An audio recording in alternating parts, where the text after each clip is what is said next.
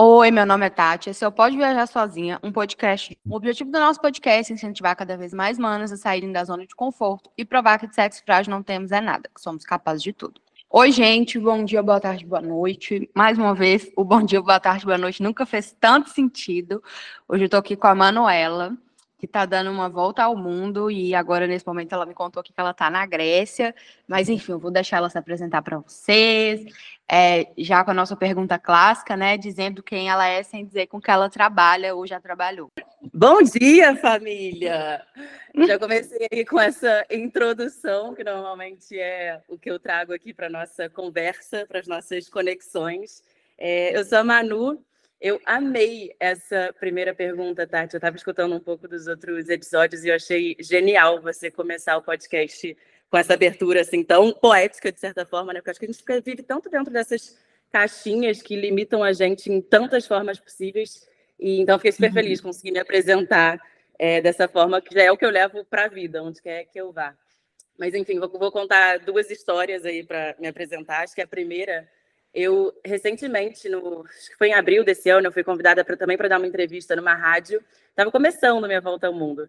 E aí a moça que uhum. trabalhava nos bastidores, a Vanessa, ela me mandou uma mensagem e pediu meus dados. Aí falou, cara, preciso do seu nome, da sua data de nascimento, da sua escolaridade, da sua profissão. Aí eu mandei, olha, eu me formei nisso aqui, eu trabalhei a vida toda com isso aqui, mas eu não me identifico com nenhuma dessas coisas. E aí você faz o que você quiser com essa informação. e aí no dia seguinte a gente foi fazer a entrevista e durante, quando a gente entrou no ar, é, ela chegou e falou, quando ela foi me apresentar, ela falou: ah, Manu, eu acho que eu posso dizer que ela é uma aventureira. E aí, quando ela falou essa palavra aventureira, aquilo me vestiu tão bem, me coube tão bem, eu me senti tão à vontade nesse termo, sabe? Eu nunca me senti à vontade nos termos que eu tinha me encaixado até então. E quando ela falou aventureira, eu falei, cara, é isso, aventureira. E aí, porque eu acho tão legal esse termo aventureira e por que eu queria começar me apresentando com ele. Porque eu acho que quando você é uma aventureira, você abre um leque de possibilidades e de formas de viver e de alternativas que, cara, eu posso ser uma coisa hoje, amanhã eu posso ser uma coisa completamente diferente e eu não vou me apegar a nenhuma dessas é, caixinhas que eu resolvi me colocar momentaneamente. Então, acho que hoje, assim, olhando um pouco para a Manuela, a minha personalidade, as escolhas que eu fiz durante a minha vida, eu acho que esse termo aventureira, ele, ele me cabe muito bem. Eu gosto de explorar não só o mundo, gosto de explorar o mundo de dentro, o mundo de fora, então acho que é uma boa palavra assim para me caracterizar agora, em 2023, setembro de 2023. é, um... Fala, Tati. Não, eu ia falar que legal, muito interessante você se definir numa palavra que é tão forte, né? E com tantos significados, assim, que pode ter várias, várias vertentes, né? Cada um pode interpretar de uma forma, mas da forma que você vive faz muito sentido. Total, Tati. E eu acho que esse, essa consciência de que tudo é cíclico, por isso que eu, eu quis frisar muito que eu me enxergo como aventureira hoje, em setembro de 2023. Porque eu uhum. acho que eu uhum. sou a soma de tudo que eu fui mas eu também sou a soma de tudo que está por vir. E a partir do momento que eu resolvo não me colocar 100% fixada em nenhuma dessas coisas, eu acho que eu crio tanto espaço para criação, para criatividade, para imaginação, que acho que isso que é bonito, sabe, na vida. Sim. E, além disso, eu sou irmã da Joana, da Eduarda e da Antônia. eu acho que isso fala muito sobre mim. Quem me uhum. acompanha sabe que eu sou muito próxima das minhas irmãs. Minha mãe teve quatro filhas em cinco anos, então vocês imaginam a loucura que era lá em casa. Nossa. E eu lembro também quando eu era criança, eu, gost... eu sempre gostei de brincadeira, entre muitas aspas aqui, de menino, né? Aquela coisa uhum. de jogar futebol, brincar de cientista, brincar com carrinho. E aí eu lembro das pessoas falando: ó, oh, mais dois minutos você nascia menino, hein? E isso mesmo minha me deixava completamente revoltada, porque eu falava, cara, por que, que eu preciso ter nascido menino para gostar de carrinho, para gostar de esporte, para gostar de brincar de pé descalço, sabe? Uhum. E só depois, com a maturidade, que eu fui desenvolvendo um pouco mais essa, essa consciência.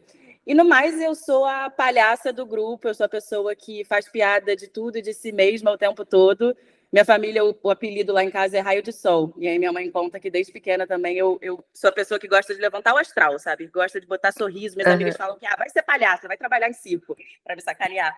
Mas é só porque eu gosto muito de fazer as pessoas felizes. Acho que no final das contas isso fala muito sobre mim.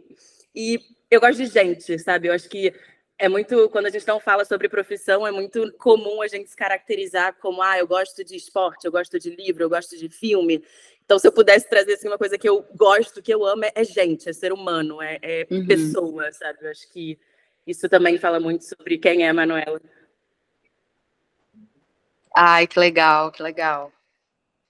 É, acho isso muito incrível, cara, porque a gente se de, a gente, igual você falou, né? A gente não se define em caixinhas, né? A gente tem várias, várias nós dentro de, de vários contextos, né? Eu sempre Exato. gosto de falar que a gente não é nada, né? A gente está.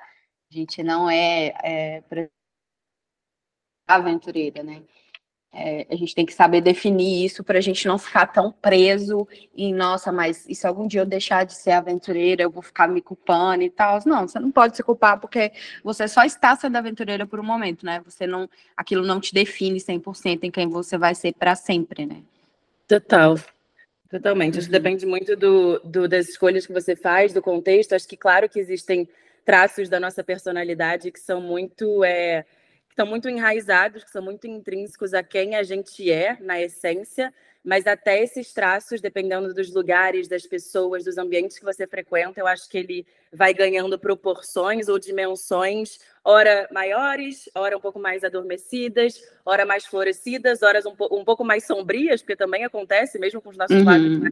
luminosos. Eu acho que isso, isso é essa dança da vida, essa saber dançar, saber brincar com essas coisas é torna a vida muito mais divertida para mim. Sim, sim, sensacional. Eu queria saber agora, né, Manuela, você já viajou sozinha, né? Como que foi a sua experiência quando você viajou sozinha a primeira vez? Para onde você foi? Conta aí pra gente. Olha, eu já eu não só já viajei sozinha, como hoje em dia uma das coisas que eu mais tento incentivar, porque para mim na minha vivência, acabou sendo uma das maiores ferramentas de, cara, emancipação, autoconhecimento, liberdade. Só que eu não, quando, quando eu tento pensar assim, voltar, olhar no retrovisor da minha vida, entender em qual momento eu decidi viajar sozinha, cara, eu não lembro. Assim, eu realmente não lembro. Eu sei qual foi a viagem, eu sei qual foi o período que eu estava vivendo, eu vou contar um pouco da história, mas eu não sei qual foi o gatilho, sabe? Eu só uhum. sei que um uhum. dia eu resolvi colocar uma mochila nas costas e falar, cara, eu vou passar um fim de semana sozinha. Eu estava morando, eu tava, fiz intercâmbio para a França, fiquei um ano lá.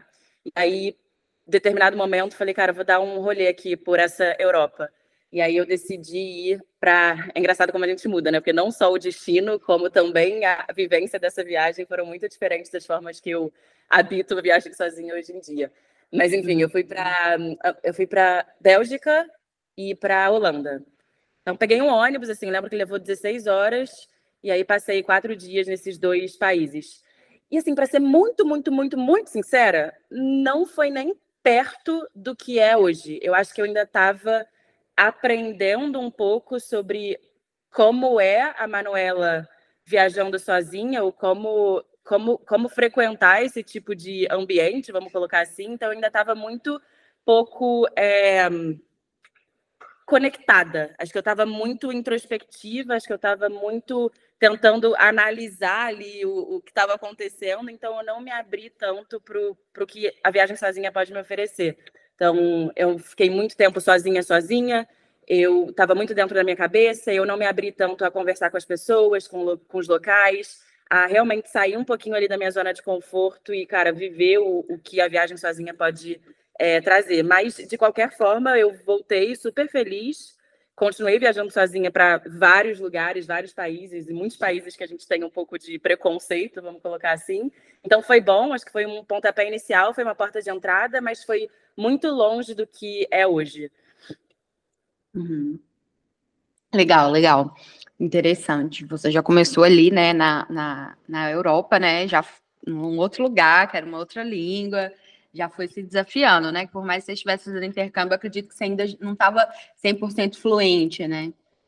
Não, total. Eu acho que essa, essa questão da língua também é, é, muito relevante. As pessoas sempre me perguntam assim, ai, Manu, o que, que você acha de viajar sem, sem, saber, sem saber falar inglês?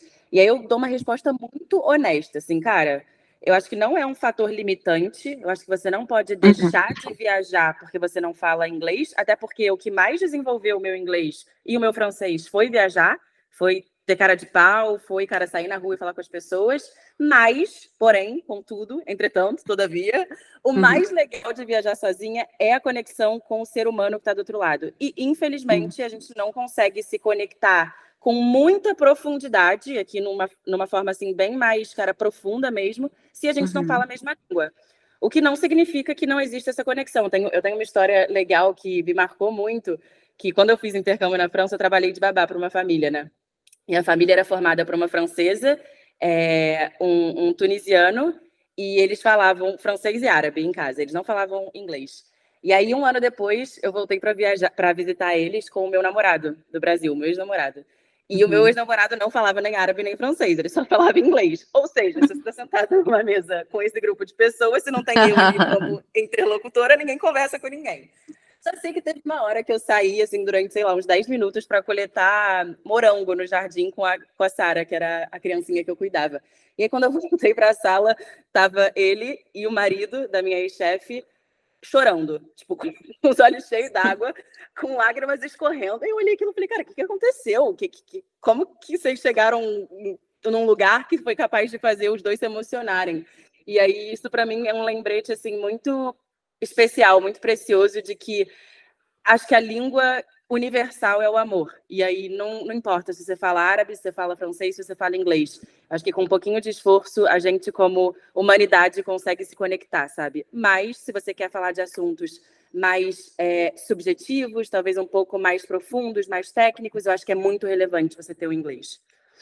Sim, com certeza acho muito importante também, apesar que eu ainda não tenho, estou caminhando para isso, mas eu tenho muita muita vontade de explorar também assim, né, viajando para fora para desenvolver isso, né? Que acho que nada melhor que a vivência ali para você conseguir. É... Total. E, cara, acho que as e pessoas eu... elas têm muito. Desculpa, Tati, só para finalizar esse. Pode falar. É porque eu acho que é, é muito assim, generalizando, claro, mas existe muito esse medo do julgamento e da vergonha, sabe? O medo de errar. E, cara, uhum. a vida é isso. Tipo, a vida é isso. Se você. Ontem eu estava andando na rua aqui, aqui em Atenas, e o, o, chão daqui é de uma pedra que é muito deslizante. Teve uma hora que eu caí, mas eu não caí, tipo, caí de um jeitinho assim, aquele tombo. Eu caí, parecia que estavam gravando uma novela. Foi o tombo mais incrível que eu já levei na minha vida. E aí, no momento que eu caí, ao invés de eu tipo, dar aquela levantada rápida, assim, putz, será que alguém viu? Será que alguém viu? Eu deitei no chão e eu comecei a rir, de, tipo, gargalhar. E olhar para minha amiga e falar, cara, você viu esse tombo? Tipo, o que, que, que foi isso? Foi muito incrível, foi o melhor tombo que eu já dei. E eu acho que quando a gente consegue encarar a vida dessa forma, tipo, cara, eu falei uma besteira, falei um negócio completamente errado em inglês, putz, beleza, na próxima vez eu vou melhorar. E, e, te garanto que quando é um erro assim, te deixa até um pouco constrangida, você nunca mais vai esquecer. Pode ter certeza. Na próxima você Sim. já está falando igual, igual é, a, a, pessoa que tem aquela língua como primeira, né? Ai, muito legal. E eu queria saber agora, né? É, qual dica você daria para quem tem medo de viajar sozinha, assim, pela primeira vez? Eu, eu adorei essa pergunta, porque eu, eu recebo bastante essa pergunta da, das minhas amigas, é, e eu é, é legal para conseguir assim tentar organizar os pensamentos sobre medo e, enfim.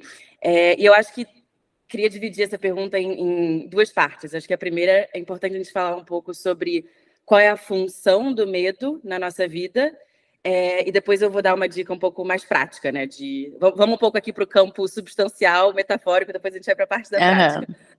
Mas eu acho que quando a gente fala de medo, cara, no final das contas, o medo ele nada mais é do que um mecanismo de proteção do nosso corpo. É, eu acho que é muito bom quando a gente olha para as nossas emoções, porque biologicamente, no final das contas, elas só querem dizer alguma coisa, elas estão ali por alguma função. Até a paixão, quando a gente pensa na, pa na paixão, no final das contas, ela existe para a gente, em algum momento, reproduzir, né? E o medo, uhum. ele também ocupa uma, uma função dessa no nosso organismo. Então, é, é uma, uma resposta daquela coisa de luta e fuga.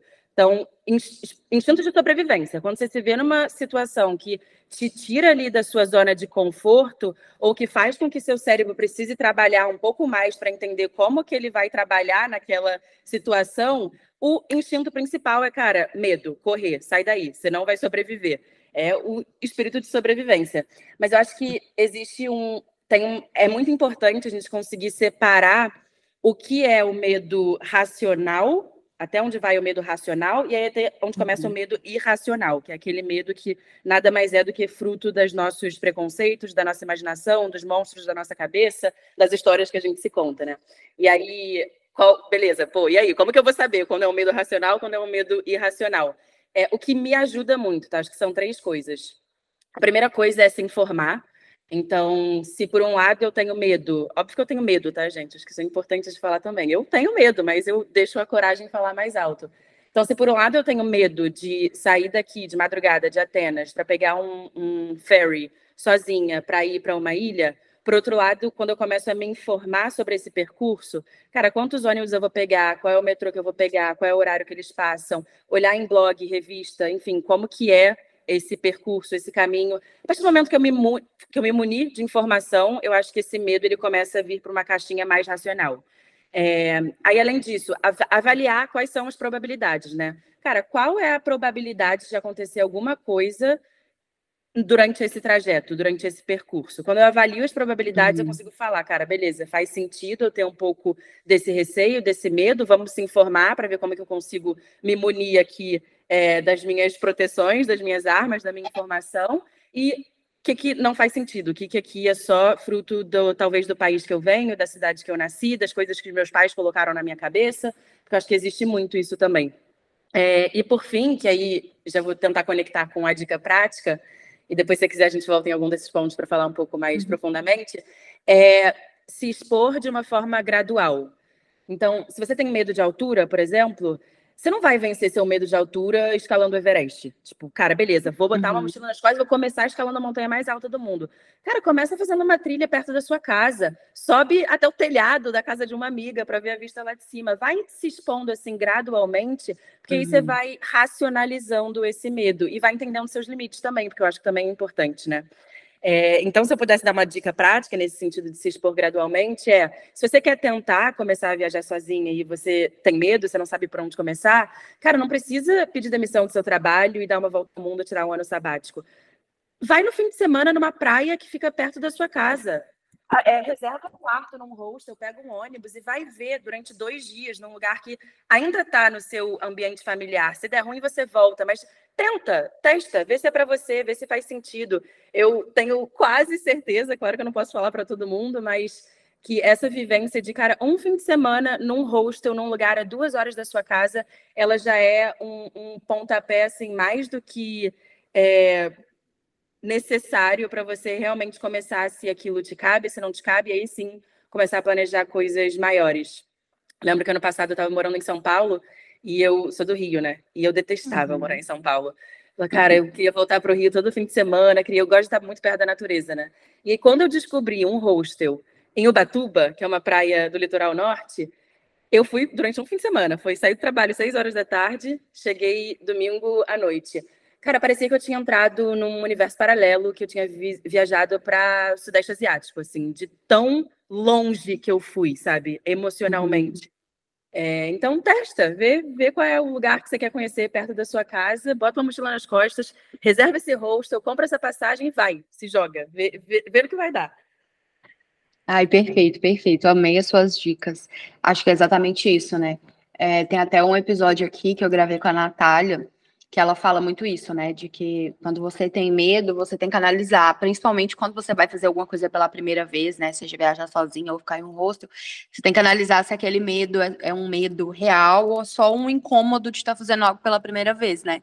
E eu achei isso muito interessante pensar, porque é realmente quando a gente faz qualquer coisa pela primeira vez, a gente vai ter um certo incômodo, né? E que não necessariamente é um medo, né? De tipo, nossa, eu não posso fazer isso nunca mais, ou é uma coisa de, ah, eu não estou gostando então, acho que a gente tem sempre que se perguntar, né? É, por que, que eu estou sentindo isso aqui, né? Acho que é a questão do autoconhecimento entra aí também, né? Quando você está sozinha, fica mais fácil de você se questionar sobre essas coisas. Eu acho muito muito rica essa experiência de viajar sozinha, eu indico para todo mundo. É, e principalmente o hostel, eu vi que você também é super defensora de hostel, porque eu entendo que às vezes tem pessoas que não gostam e tal, que acham que, sei lá, sempre tem vários preconceitos, né, sobre hostel. Só que eu gosto muito de desmistificar isso para as pessoas que me perguntam, porque o hostel em si, ele é, não é a questão de, ah, eu amo dividir um quarto, não é isso. O hostel é para uma, para você compartilhar com outras pessoas, né, para você conhecer outras pessoas, você se conectar, e eu acho que é isso que é o mais rico, né, de se hospedar em hostel, não, né, ah, eu amo dividir quarto, amo fazer isso, não, não, acho que as pessoas ainda não, não entenderam a real função do hostel e o quanto ele é importante para a gente que viaja sozinha. Nossa, eu, eu, acho que é quase que fundamental, talvez principalmente para as primeiras viagens. Eu lembro que eu postei um vídeo no TikTok falando, reclamando assim um pouco de um atendimento de um hostel que eu fiquei que foi bem ruim. E aí choveu de comentário, Tati, choveu de comentário me criticando, falando, óbvio, você decidiu ficar em hostel? O que, que você está esperando? Nossa, olha essa, vai, vai, vai, vai morar na casa da mãe Joana, dividir quarto com 18 pessoas, você está esperando um atendimento bom. Tipo assim, choveu de crítica. E eu lembro que foi bem no início da minha viagem e do meu, do meu, da minha página, né? Então eu estava começando uhum. nesse blogueiragem, ainda não sabia muito bem como receber. E aí, quando eu li aqueles comentários, eu falei, cara, que eu sei que parte de um lugar de ignorância. E quando eu falo ignorância, uhum. não é no sentido pejorativo da palavra, é a ignorância de não ter vivenciado, de não conhecer. E também acho que é muito cultural. Acho que a gente no Brasil não tem tanta essa ainda, por enquanto, né? Acho que está crescendo, mas a gente ainda não, não tem tanto essa cultura de se hospedar em hostel. Então, quando você fala que está ficando em hostel, qual é o primeiro pensamento da pessoa? Ih, é pobre, não pode pegar um hotel. É é. E as pessoas não entendem que ficar em hostel não é questão de ter ou não ter, é questão de escolha. A gente fica em Sim. hostel porque a gente gosta, porque é incrível. No final das contas, eu acho que é, generalizando também, mas eu acho que muita gente, principalmente brasileiro, não sabe viajar. E aí, quando eu falo viajar, não sabe viajar, é que as pessoas saem do país ou saem das suas cidades e não se colocam num lugar de desconforto de aprender e de ser curioso sobre como que é o cotidiano naquele lugar, quais são as pessoas que vivem uhum. aqui. Eu acho que o hostel te dá muito essa oportunidade, sabe? É, é muita gente de muita nacionalidade, é, é um, existe uma atmosfera e um ambiente tão humano, sabe? Tão é, é, único que acho que só vivendo realmente para entender aqui o que a gente está falando. Mas não, não deixe esse preconceito te limitar aí para uma primeira experiência, porque acho que é quase que um crime aí contra você mesma. Sim, sim. E por falar nisso, né, Manuela, sobre. A gente já está falando em viajar sozinha. Se você pudesse definir em viajar sozinha uma frase, como você definiria assim? Vou falar uma palavra. Uhum. Revolucionário. Sim.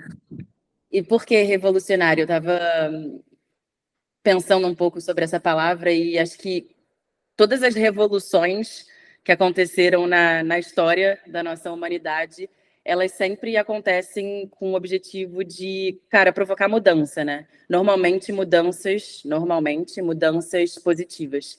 É, e quando eu falo em revolucionar, é porque não existe nada na minha vida, na minha vivência, que foi capaz de mudar tanto a forma que eu habito esse planeta, a minha personalidade, é, a forma que eu enxergo o mundo como viajar sozinha. E aí, isso não uhum. só revolucionou a minha vida, tanto é que eu venho de um ambiente de mundo corporativo e vida tradicional, e agora eu estou mochilando o mundo, uhum. é, mas isso revolucionou muito os meus sentimentos, as minhas emoções e, e o meu autoconhecimento, sabe? Quem, quem sou eu, é, como eu consigo identificar o que eu estou sentindo, por que, que eu estou sentindo, é, como eu consigo me sentir, me posicionar como uma mulher, como uma mulher mais livre nesse mundo extremamente patriarcal e machista, como eu consigo incentivar outras mulheres a fazerem a mesma coisa, igual você, Tati. Então, acho que isso uhum. revolucionou tudo, absolutamente tudo na minha vida, tudo, cada, cada relação, cada livro, cada coisa que eu consumo foi revolucionado por causa da viagem sozinha. Então, acho que essa é uma palavra que, para mim, é muito forte, sabe? É muito poderosa. Nossa, perfeito, faz todo sentido, todo sentido.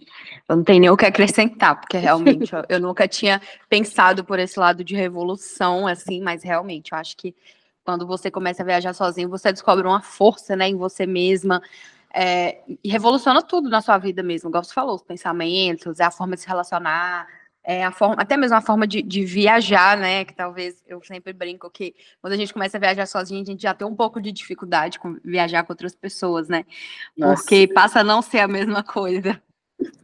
Eu lembro que quando eu era CLT, que eu comecei a, a viagem, fazer viagens mais longas, sozinhas, ali naqueles 30 dias de férias que a gente tem, é, eu falava para as pessoas, cara, só tem um problema em viajar sozinha. Quando você é CLT, né? Que você tem tempo limitado. Uhum. Você não vai querer via viajar mais com seus amigos. Você vai querer usar todo uhum. o tempo que você tem para viajar sozinha. Então, cuidado, assim, vai, mas cuidado, porque acho que as viagens com os amigos vão ficar aí pro fim de semana, porque é quase como viciante, sabe? É viciante. Desculpa. Você estava falando aí um pouco sobre o, a revolução, e aí eu pensei em outra coisa. Eu acho que. Porque tem muita gente que, quando vê meus stories, quando fala, cara, como que você está nesse lugar com essa pessoa, a essa hora? Você não tem medo? Que isso? Como assim? É, e eu acho que existe, pelo menos para mim, viajar sozinha aguçou muito a minha intuição. Aguçou muito meu, aquele meu sentido, sabe? Então, às vezes, eu não tenho uma resposta prática, uma teoria, uma, um, um, um manual de instruções aqui para te falar como eu consigo estar nesse lugar sem medo, mas eu genuinamente não sinto, eu não sinto medo nenhum de estar uhum. com essa pessoa naquele lugar, porque eu acho que a minha intuição ela está tão aguçada que se tiver um, um, um, suspiro de problema, de bandeira vermelha, cara, eu, eu já me preservo, eu já ali eu, eu não vou. E quando eu vou, aí eu vou, eu vou mesmo, eu vou intensamente, eu abraço tudo que aquele momento tem a me entregar.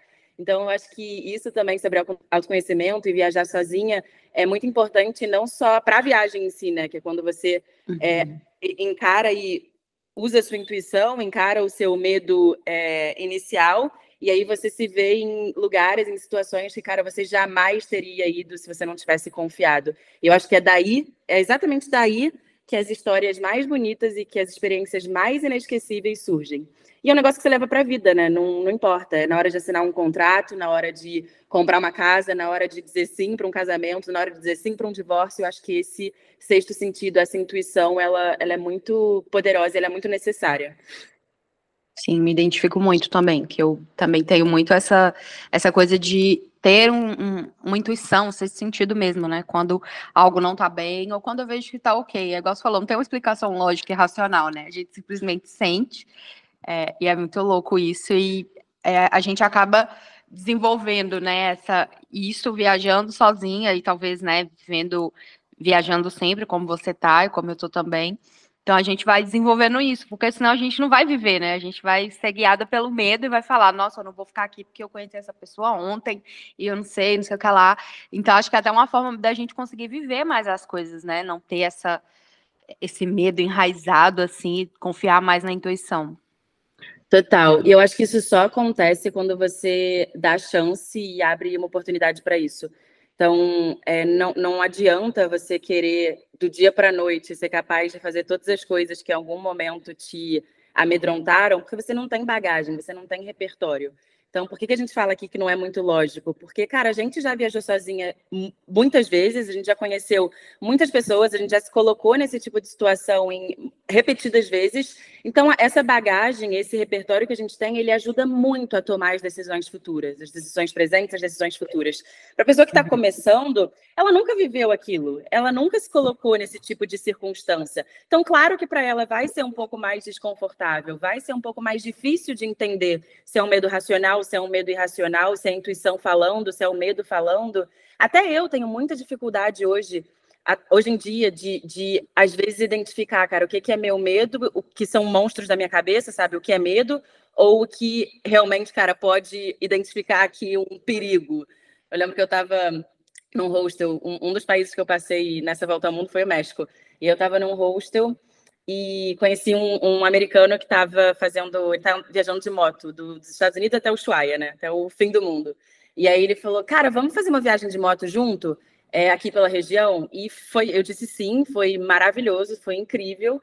E eu lembro que eu estava na moto, assim, com ele indo rápido pra caramba, é, eu tava na moto e eu tava pensando sobre isso, tipo, cara, se eu não tivesse dito sim para essa oportunidade, eu não ia estar tá vivendo isso. Eu não ia estar tá vivendo um momento tão especial. Sim. Eu ia estar tá me enfiando nos buracos, cara. A gente só chegaria com essa moto. Mas, por outro lado, eu estou em cima de uma moto. Eu não posso ser ingênua, eu não posso ser inconsequente. Tipo, se tem alguma coisa que, que me deixa desconfortável, eu preciso parar, eu preciso falar, eu preciso dialogar com ele. Vai um pouquinho mais devagar é, me ajuda a aprender aqui o capacete de um jeito que me, me deixe mais segura. Enfim, acho que é importante também a gente não se deixar é, iludir achando que, cara, tudo é um mar de rosas e conseguir se posicionar e identificar o que, que é o que, sabe?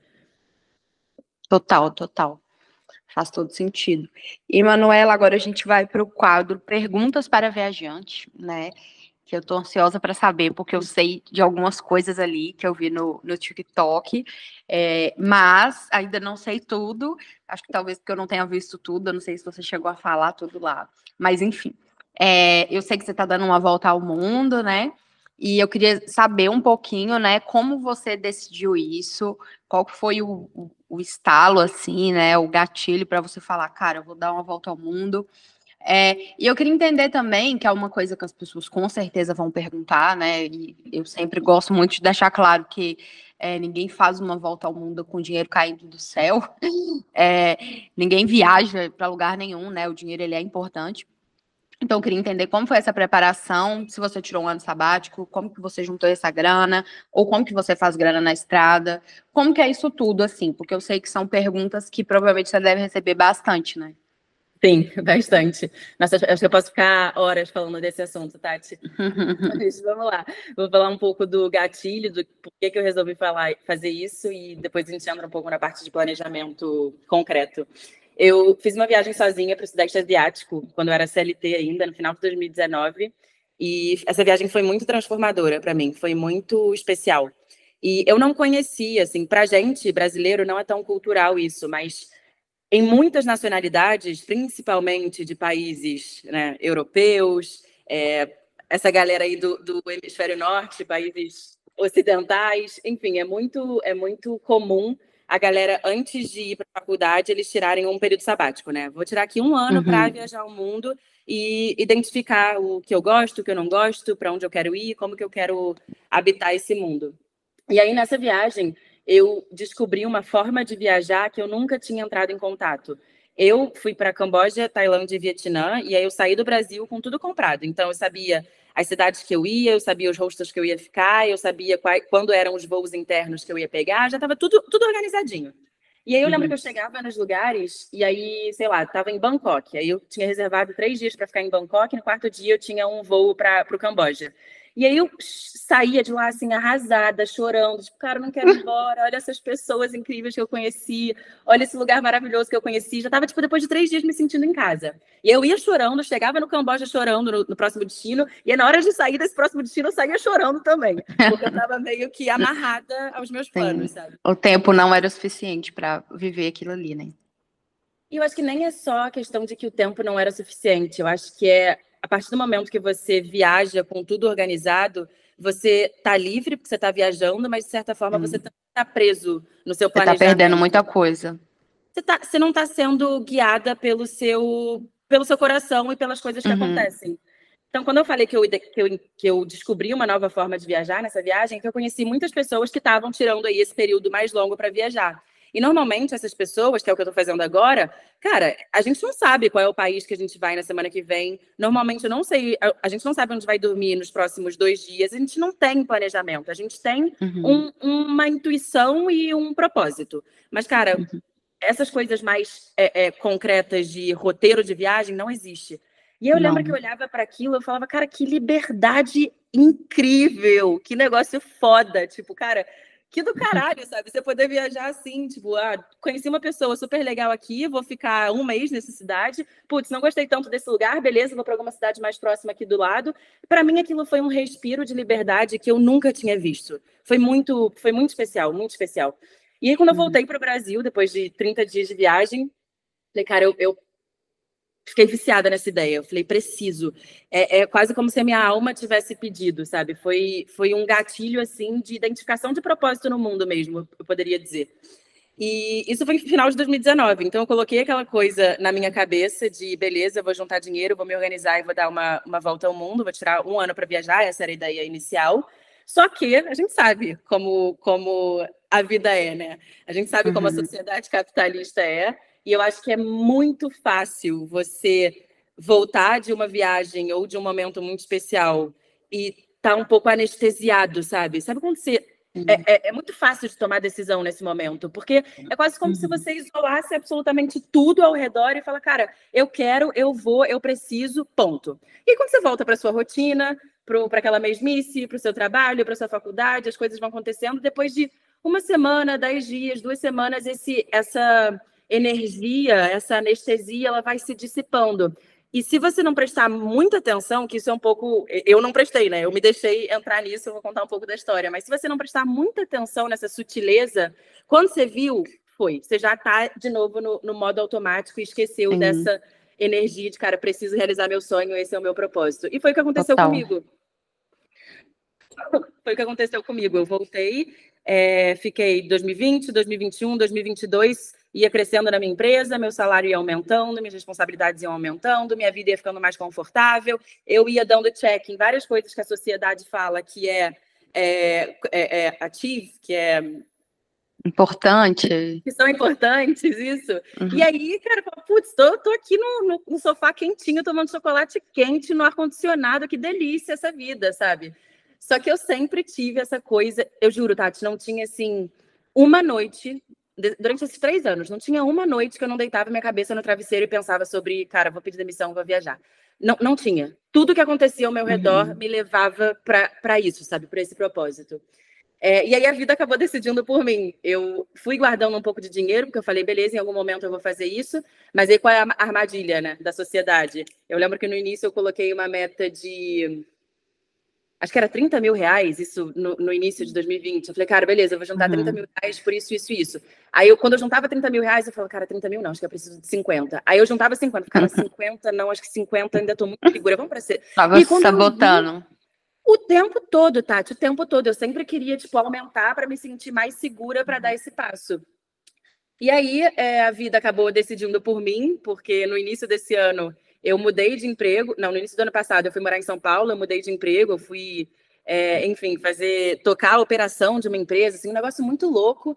E aí essa empresa quebrou, eu fui demitida em janeiro de, de desse ano, de 2023. Eu lembro que eu estava na casa da minha irmã, e aí eu entrei no, no Google Meet para falar, do, dia 2 de janeiro de 2023. Entrei toda bonitinha Nossa. com o caderninho, depois do recesso, para falar com a minha chefe, falei, cara, pensei nisso, nisso, nisso para a área. Vamos botar esse, esse, esse plano em ação. E ela falou, então, durante o recesso a gente viu que não vai dar para te manter. A gente precisa te desligar. Aí naquela hora, Nossa. juro, naquela hora, eu, eu, eu juro, eu tô falando isso sem um pingo de arrogância, com toda a humildade que existe no meu coração e muito ciente dos meus privilégios, tá? Porque eu tenho total consciência de quão privilegiada eu sou de poder ter me sentido assim naquele momento. Porque para muitas pessoas, se ser demitida, cara, ferrou. Como que eu vou alimentar os meus filhos? Como que eu vou sobreviver? Uhum. É, não foi o meu caso. Quando ela falou que eu tinha sido demitida, cara, na hora eu comecei a chorar, claro, que é aquele primeiro baque, né? Tipo, uhum. caraca, uhum. tem apartamento para pagar em São Paulo, eu já estava com a minha vida toda desenhada, eu ia pedir demissão no final do ano, porque eu queria juntar mais 50 mil reais para finalmente realizar o meu sonho. Eu estava planejando em novembro desse ano, né? Então, meu mundo ali caiu, mas caiu durante um minuto. Quando a lágrima secou, quando eu me acalmei, eu juro, eu olhei para o céu e eu quase que eu dei uma piscadinha assim para ele, que eu falei, cara, vida, você é uma safada, você é incrível, porque bem dentrinho do meu coração, lá bem no fundo, bem no fundinho, quando a gente fala de intuição, eu sabia que se dependesse de mim tomar a decisão de pedir demissão lá em novembro, que era o meu plano, muito provavelmente eu não tomaria porque a minha vida estava muito confortável. Então, quando Sim. a vida me deu esse empurrão, eu falei: não vou procurar emprego, não vou enlouquecer aqui para entender qual a empresa que me cabe, onde eu vou, onde eu vou empreender, onde eu não vou, enfim, não quero saber. Eu vou escutar o, o, a mensagem do universo, eu vou confiar e eu vou comprar essa passagem. E aí não deu outra. Em março eu estava embarcando.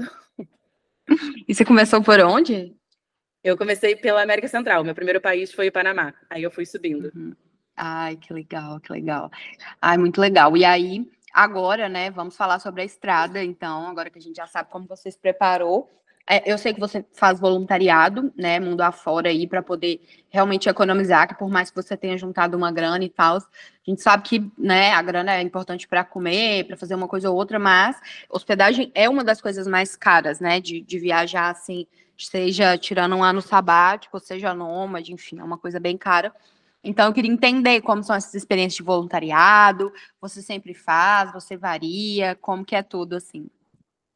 Boa. Vamos falar de preparação e dinheiro. Eu sou muito aberta com essas coisas, tá? Eu explico o racional do cálculo, eu explico por que, uhum. que é uhum. esse valor, eu explico, eu explico tudo. Então, ah, isso é ótimo.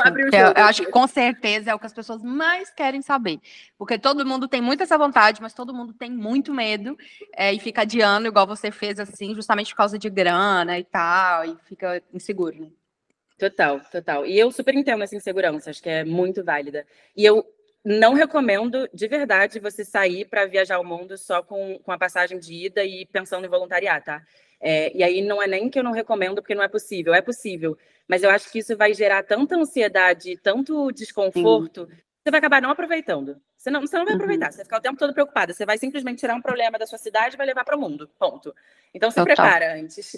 É, eu juntei 80 mil reais. É, 80 mil reais não era todo o dinheiro que eu tinha na minha conta. Eu falei, quero juntar 80 mil reais e ainda ter um dinheiro extra, porque se uhum. eventualmente eu voltar, se eu tiver alguma emergência. Então, era 80 mil reais, mas não era 100% das minhas economias. Mas era o dinheiro que eu tinha reservado, que eu queria reservar para essa viagem. E aí, por que 80 mil reais? Eu comecei a fazer cálculo de gasto diário, né? E eu fiz uma média de 30, 30 dólares por dia. Isso uhum. sem considerar que eu esteja voluntariando, tá? Daqui a pouco a gente fala de voluntariado. Considerando Sim. um ano de viagem, 30 dólares por dia, sem voluntariar nos países que eu quero ir, aí acho que é importante fazer esse recorte, porque são países um pouco mais acessíveis, é, 80 mil reais. E aí, aonde entra o voluntariado, né? Tem muita gente que pensa em fazer voluntariado porque não vai pagar acomodação e não vai pagar alimentação. É, e eu acho que esse é o pior tipo de voluntário, porque é o voluntário que não se, se coloca num lugar de aprender, de explorar. É, então, quando você enxerga a experiência do voluntariado como. E eu nem gosto tanto desse termo, tá? Porque eu acho que ele remete muito a, a uma coisa de, cara, você está fazendo sem esperar nada em troca, sabe? E na prática Sim. não é isso. Não é. Sim. Eu, tô, eu tô fazendo voluntariado agora, tô aqui na, na casa da família que eu tô trabalhando. E ontem eu estava pensando sobre isso. Financeiramente, financeiramente, não compensa eu estar aqui agora, durante três semanas. Porque a Grécia é um uhum. país acessível, porque eu estou trabalhando cinco horas por dia, e, cara, tempo, de alguma forma, é dinheiro. É, então, financeiramente, não compensa. É, mas eu estou aprendendo tanto, eu estou sendo tão atravessada uhum. por coisas tão bizarras e que eu nunca imaginei que nenhum livro, nenhuma universidade, nada no mundo poderia me ensinar através dos meus anfitriões, que eu acho que isso é um valor muito é intangível, sabe? É, é, é muito mais precioso do que um prato de comida e uma cama para você deitar. É, então, uhum. acho que se você não tem essa, esse lado de, cara, realmente querer aprender, querer se desenvolver, querer conversar com as pessoas, só querer um lugar para dormir, cara, não, não acho que seja tanto caminho, sabe? É, mas voltando na questão do dinheiro, agora que eu, que eu comecei, já fiz três voluntariados ao longo dessa viagem, eu acho que meu dinheiro vai durar mais, porque, sendo bem sincera, assim, eu estou gastando muito menos do que eu achei que eu ia gastar. Então, acho que o voluntariado, para mim, ele entra nesses dois lugares. O primeiro lugar é de eu ter uma experiência muito imersiva nos lugares que eu vou, então, realmente me sentir conectada com a comunidade local e o lugar de me ajudar a fazer meu dinheiro durar mais. Sim. Muito legal. É, e você falou que você faz voluntariado numa casa, né? E, e, como é isso? Você faz por qual plataforma, né? Porque a maioria das pessoas conhece o voluntariado como em hostel, você vai, troca trabalho para hospedagem, fica no quarto compartilhado, mas como é de fazer um voluntariado na casa de uma família? Nossa, está sendo muito diferente. Eu fiz três, três, esse é o meu terceiro nessa viagem. Os dois primeiros foram em hostel e esse está sendo em casa de família. É, quando você entra na plataforma, tanto na Worldpackers como na Workaway, existem vários filtros de, de, tipo de voluntariado, né? A maioria das uhum. pessoas, acho, eu entendo que gostam de ficar em hostel porque é onde tem uma comunidade jovem, internacional, é, normalmente, aqui generalizando, você trabalha menos horas, claro que tem situações assim muito radicais, mas estou falando da minha experiência, você trabalha menos horas uhum. e são lugares que são muito bem localizados, né? Ali no, no centro. É, mas eu acho que é uma experiência muito diferente de você trabalhar na casa de uma família, porque se por um lado num hostel, voluntariando num hostel, você se expande muito o tempo todo, pensa que você tem conversas muito profundas, conversas muito especiais com, cara, 10 pessoas por dia um colombiano, um paraguaio, um, um uhum. alemão, pessoas de vivências completamente diferentes. E, e, que isso é muito legal, isso é muito precioso. Por outro lado, aqui eu estou morando com uma família formada por um gre uma grega, um marroquino e duas crianças, e eu estou entendendo, cara, como que é a planta de um apartamento na Grécia? Como que é o cotidiano? Como que as crianças vão para a escola? Do que, que elas se alimentam? Como que essa família se sustenta? Com o que, que eles trabalham? Quais, qual é o background deles? Como que eles vieram parar aqui? Então, é só colocando assim em uma caixinha, uma, como se fosse uma pessoa, né? Não são as 10 que você está tendo contato todo dia. Uhum. Mas você entra numa profundidade que não chega nem perto do que é no hostel. E isso para mim está sendo muito especial, está sendo muito melhor do que eu imaginei que seria. Ai, que legal, é bem diferente, deve ser bem diferente, porque você vive uma realidade mais local, né? Totalmente local, comparado a hostel que você vai só se conectar com pessoas mundo afora ali, né?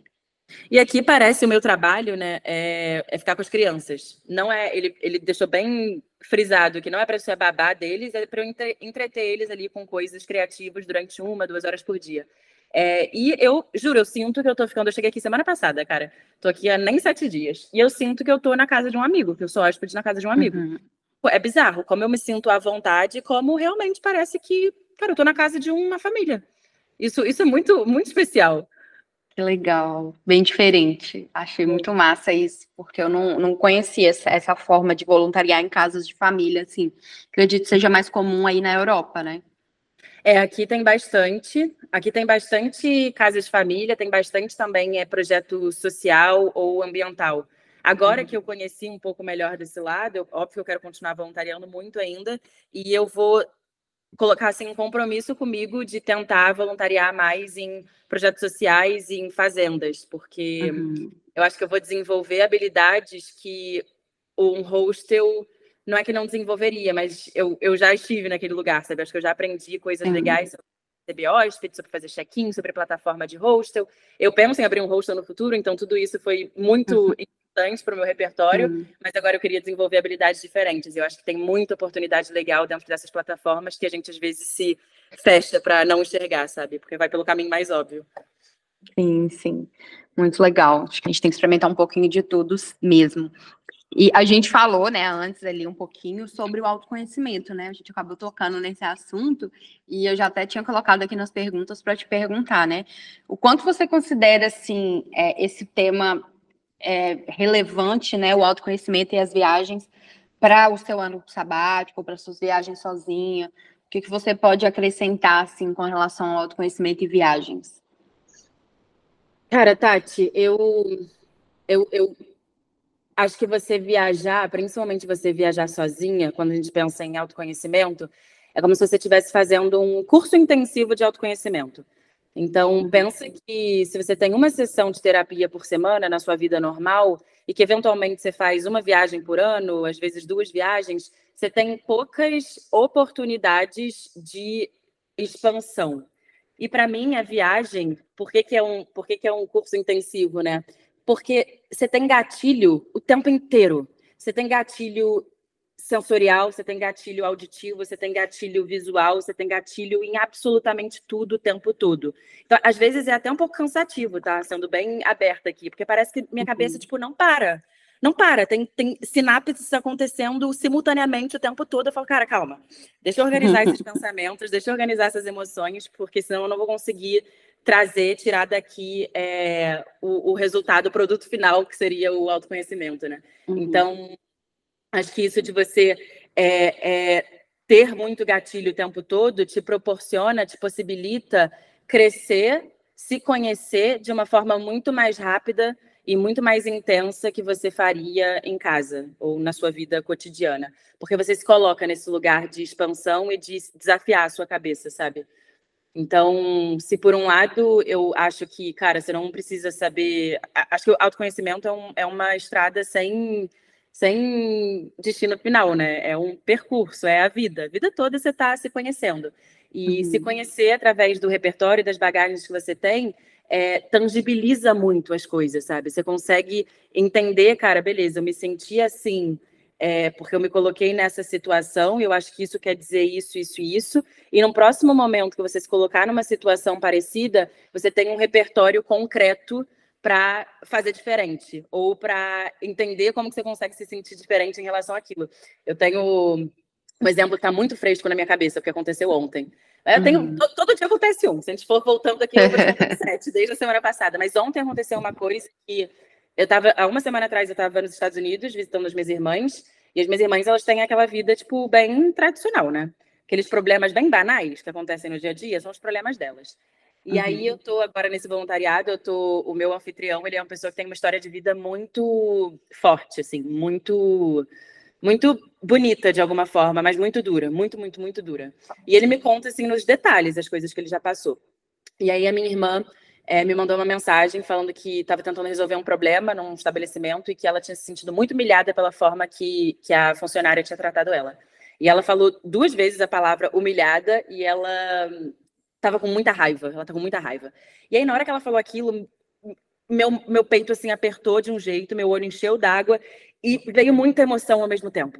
Cara, veio raiva, veio tristeza, veio empatia, veio felicidade de alguma forma.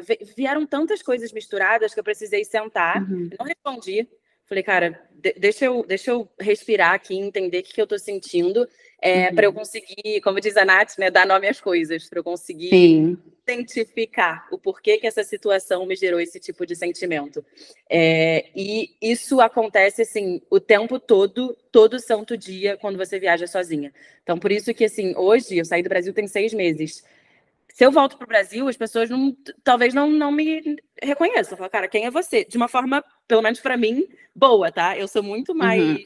Eu gosto muito mais da versão atual da Manuela do que eu gostava no passado. É, mas eu acho que assim, é muito sobre isso. Acho que o autoconhecimento, no final das contas, é a arma mais poderosa que a gente tem, não só para a gente ter uma vida mais leve e deixar as coisas mais simples, sabe, da gente entender, como para a gente resolver problema, para a gente tomar decisão, para a gente, enfim, é, é, viver de uma forma realmente muito mais holística, sabe, muito mais é, profunda. Uhum. Ai, que legal, muito, muito bom. Acho que o autoconhecimento, a gente não perde nada por sempre buscar mais, né? Eu acho que as viagens, seja sozinha, seja você ser nômade ou tirar um sabático, com certeza acrescenta muito. E é, acho que é uma das coisas mais interessantes assim das viagens é isso. Eu acho que só quem vive mesmo que entende, né? Total, total. É aquela coisa que você fala, cara, isso aqui funcionou para mim, isso daqui é incrível, isso daqui é transformador, é revolucionário, igual eu falei. Mas vai lá, testa, vê por você, ó. Toma aqui esse empurrãozinho, uhum. vê o que, que, você acha. E aí depois você Sim. me conta. Exatamente. E agora a gente vai para o quadro de Quinhas, né? Que eu queria saber aqui da, da Manuela. O que, é que ela indicaria para nossas mulheres aqui que estão nos ouvindo? Seja um filme, uma série, um livro, um conselho, enfim. Eu tenho dois livros que eu li recentemente, assim, nesse meu processo de tomar essa decisão, que foram muito importantes para mim. O primeiro você com certeza conhece, mas eu uhum. gostaria de trazer aqui para a mesa, porque acho que todo mundo tinha que ler esse livro, que é o da Letícia Mello, Do For Love. É, uhum. Basicamente, é uma menina que resolveu viajar ao mundo e voluntariar, e ela traz esse livro contando a história dela. E eu me identifiquei muito com a história, e eu acho que foi um empurrãozinho muito importante que eu precisava naquele momento, sabe? Acho que é muito uhum. especial quando você lê um texto, quando você lê uma página, você fala, cara, eu também. Eu também me sinto assim, eu também entendo o que você está trazendo, eu também gostaria de viver eh, dessa forma mais autêntica. Então, para mim, foi. Uhum. não me senti sozinha, sabe? Ler a Letícia foi, cara, eu não tô sozinha, acho que é possível fazer isso. E o outro, que é um livro assim, que não tem a ver com viagem, mas é, é uma metáfora assim muito bonita, se chama Biblioteca da Meia-Noite. Você já ouviu falar? Uhum. Não, não conheço. Cara, é fantástico esse livro, porque no final das contas é uma metáfora. Ele é muito gostoso de ler, a história é muito, tipo, te, te prende muito. E no final das contas, ele me tornou minha vida e as minhas decisões muito mais simples, porque ele mostrou que, cara, não importa o que você decida, não importa se você se arrepende de não ter é, casado com aquela pessoa, se você se arrepende de não ter feito aquele curso na faculdade, se você se arrepende de ter decepcionado seu pai. Qualquer arrependimento e qualquer decisão que você tenha tomado na sua vida, sempre vai existir uma escolha e uma renúncia. E nunca, absolutamente uhum. nunca, vai ser 100% perfeito, porque a gente tem muito essa ilusão, né?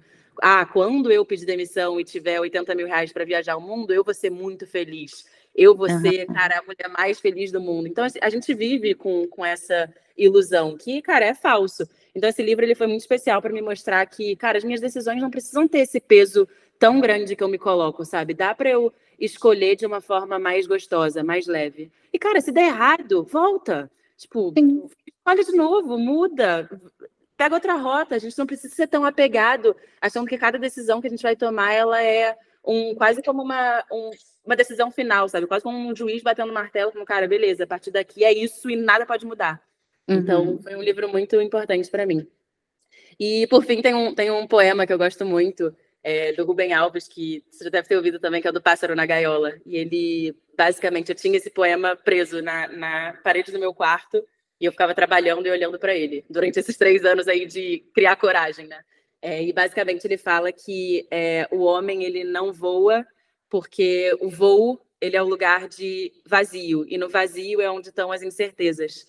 E o homem ele é tão viciado nas certezas que ele precisa, que ele prefere se colocar na gaiola, porque é lá que as certezas moram. Então, se eu precisar. Nossa, total. É, é, muito louco, né? Porque se eu precisar decidir uhum. entre ficar preso numa gaiola, porque aqui é onde as certezas moram, ou arriscar o voo, sabendo que existem incertezas, a maior parte das pessoas, infelizmente, opta pela gaiola. E isso é muito triste. Sim. Então, quando a gente opta pela incerteza, eu acho que é aí que o voo acontece. É aí que, que as coisas realmente ganham sentido, ganham brilho, ganham cor. Ai, que lindo, muito, muito legal isso que você falou. Eu vou deixar aqui na, na legenda, né, galera, para você usar os livros que ela indicou. É, e também vou aproveitar aqui, que era para ter falado lá em cima, né, sobre o voluntariado, que é o momento do jabá. Quem quiser fazer voluntariado na World Packers, só usar meu cupom Viagens da Tati, que você ganha 10 dólares de desconto. E, se eu não me engano, está 49 dólares e fica 39 dólares. Você pode fazer voluntariado aí no mundo inteiro. É, vou deixar na legenda também aqui do episódio. E agora, né, seguindo para o final, agora sim, eu quero que a Manuela vende o peixe dela, fala quem ela é, dizendo com que ela trabalha ou trabalhava, né, divulgar arroba, projetos, planos futuros, enfim. Pode ficar à vontade, o espaço é seu. Nossa, Tati, eu, eu vou querer criar um podcast agora, para você deixar eu ficar falando quatro horas. Cria, cria tudo, é tudo, que é muito bom você compartilhar assim com as meninas. Eu amo. Também se deixar, eu fico ó, o dia inteiro. O dia inteiro. Ai, muito gostoso, amei. É, eu, eu, fui, eu me formei em Relações Internacionais, detestei minha faculdade, assim, não gostei de nada, mas acho que fala muito sobre quem era a Manuela no momento de decidir, né? Não me arrependo nem um pouco. E eu trabalhei a vida toda com atendimento ao cliente em empresa de tecnologia, Tati. Você consegue me, me, me ver nesse lugar? Eu não. Hoje em dia eu falo, cara, quem é essa pessoa? Mas tive uma carreira, seis anos assim, incríveis, trabalhei em empresas maravilhosas, não tenho absolutamente nada a reclamar. Acho que foi muito importante para minha trajetória. Mas hoje em dia eu sou, de novo, aventureira. E quando eu decidi fazer essa viagem, eu falei, cara, eu sempre fui uma pessoa mais assim, não low profile, mas eu nunca fui de compartilhar tanta coisa em Instagram, nem sabia o que, que era TikTok, como que usava TikTok. E aí eu uhum. falei, quando eu, quando eu fui demitida, eu estava junto com as minhas irmãs, eu falei, cara, eu vou, eu vou comprar essa passagem, eu vou fazer essa viagem e eu vou inspirar outras mulheres a fazerem o mesmo. E aí elas falaram, vai pro TikTok. Abre uma conta no TikTok, elas são mais novas, né? Abre uma conta no TikTok, porque o TikTok é isso, o TikTok é aquilo. Eu me senti uma adolescente abrindo a conta no TikTok, hoje em dia eu amo. então, meu TikTok, ele se chama Te Vejo na Estrada, arroba Te Vejo na Estrada. E a história por trás desse nome é porque você viaja também, você vai entender, mas a gente que é viajante, principalmente mochileiro, quando a gente vai se despedir, depois de um dia muito intenso, a gente fala see you on the road, que é te vejo na estrada. É assim que a gente Sim. se despede. E é isso, te vejo na estrada da vida. Então, acho que foi um nome bem simbólico. Mas meu Instagram é o meu nome, é, é meu nome e meu sobrenome, é Manuela, com O, Najib. Eu uso ele para um propósito talvez um pouco diferente. Eu compartilho bastante nos stories e eu gosto muito de escrever e de falar sobre sentimentos e emoções. Então, nas minhas legendas sempre tem algumas coisas um pouco mais profundas, um pouco mais pessoais em algum sentido. E eu, eu não falo sobre o, o sei lá, a história de vida do meu anfitrião. Eu falo sobre como a história de vida do meu anfitrião fez eu me sentir, por exemplo. Então, eu gosto de compartilhar um pouco disso. É, o que mais que você perguntou? Ah, lembrei. É, Só para eu concluir o pensamento do propósito. E quando eu decidi criar o, o TikTok, eu queria ter a página, né, para inspirar mulheres, eu queria ter alguns objetivos para conseguir organizar um pouco da minha da mensagem que eu queria passar. Então, a primeira delas são três. A primeira, com certeza absoluta, é inspirar mulheres a viajarem sozinhas. Mas, uhum. hoje, depois de seis meses de projeto, eu percebo que eu tenho inspirado muito mais as mulheres a realizarem seus sonhos e a terem coragem de realizar seus sonhos, seja, cara, pedir demissão, abrir um, uma academia, viajar o mundo, não importa. Eu tenho inspirado uhum. as pessoas a realizarem os seus sonhos e isso tem sido uma descoberta muito legal, que não era a ideia inicial, né, nesse sentido mais abrangente, era viagem uhum. solo, mas hoje eu percebo que eu consigo inspirar para o que você quiser fazer, mas para te dar um pouquinho aí essa, esse respiro de coragem para você fazer o um movimento, principalmente mulheres. É, em segundo lugar, eu tenho um objetivo muito é, importante para mim, que é tentar de estereótipo, nem sei se essa palavra existe, mas tirar o estereótipo, destruir o estereótipo de países e de lugares que são muito é, injustiçados. Então, daqui a pouco eu vou para o Oriente Médio, então vou ter mais oportunidade de fazer isso, mas eu já fiz na América Central, que eu não encontrei nenhum brasileiro, não é um lugar que a gente costuma viajar e que as pessoas acham que é um pouco mais perigoso. Então, eu sinto muito que é meu papel mostrar um mundo. Eu cortei? Não, é o meu celular que tocou aqui, pode falar. Então, eu acho que é muito meu papel, eu entendo que é muito do meu propósito tentar mostrar um mundo diferente daquele que a grande mídia, normalmente de países eurocentrados, é, brancos, de patriarcais, enfim, mostrar um mundo diferente daquele que a gente foi ensinado a acreditar. Então, isso também é, é, é um objetivo muito especial que eu tenho com esse projeto. E, por fim, mostrar que viajar é mais simples e mais possível do que você imagina. Acho que a gente, como cultura, tem muito essa cabeça de que viajar é caro, viajar, cara, você tem que planejar tintim por tintim, e, cara, não é tão complicado como a gente acha. É, é, é uhum. é, bem suave, assim, você fazer uma viagem autêntica, sabe? Então, acho que o terceiro objetivo do projeto era esse. E tem sido super legal. Estou me descobrindo ainda, ainda acho essas coisas de blogueiragem um pouco tipo, cara, o que, que, que tá acontecendo na minha vida, sabe? Mas eu tô amando, eu tô amando, amando compartilhar. Tá sendo é, quando, quando eu falei de piscar lá para o céu e agradecer o universo, porque, cara, finalmente eu ia no caminho do meu propósito, agora eu venho descobrindo que talvez meu propósito seja passar essa mensagem. Mas não estou apegada uhum. também, vamos descobrindo pelo caminho. Ah, é muito legal. E eu amo acompanhar, porque, nossa, tudo que você posta lá no TikTok eu paro, assim, para ouvir, né? Porque ela fala umas coisas, assim, muito bonitas, gente. Vocês precisam seguir lá para vocês verem. É, eu fico sempre rolando ali no, no TikTok, assim, Aí sempre aparece os vídeos dela, eu paro para ouvir assim, é sempre uma mensagem foda.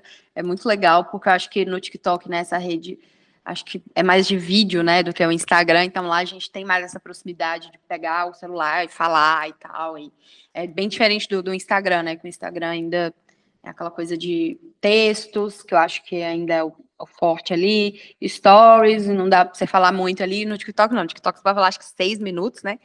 E fica lá, dez. você vai, deixa 10, você vai e deixa sua mensagem, acho isso muito legal.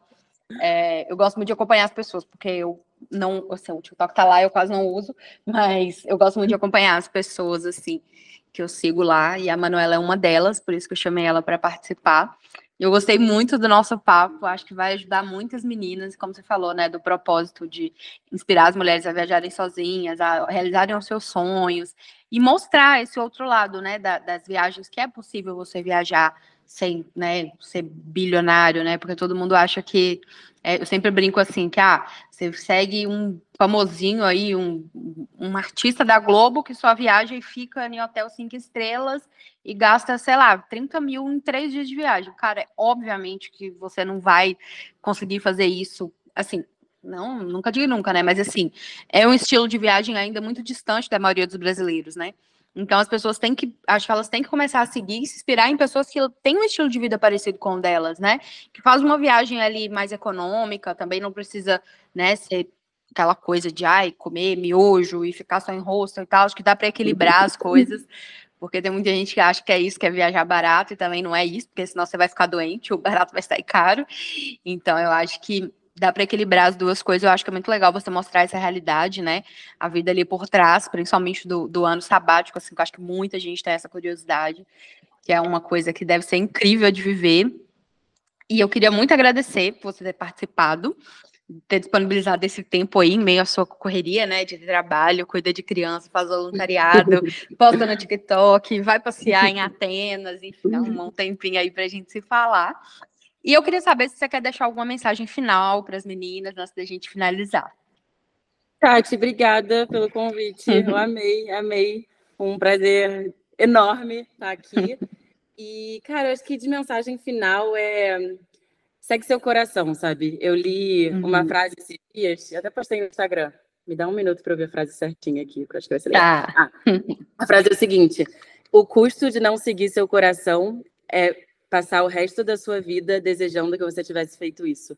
E eu fico toda arrepiada, me dá vontade de chorar quando eu Total. isso. Uhum. já comecei.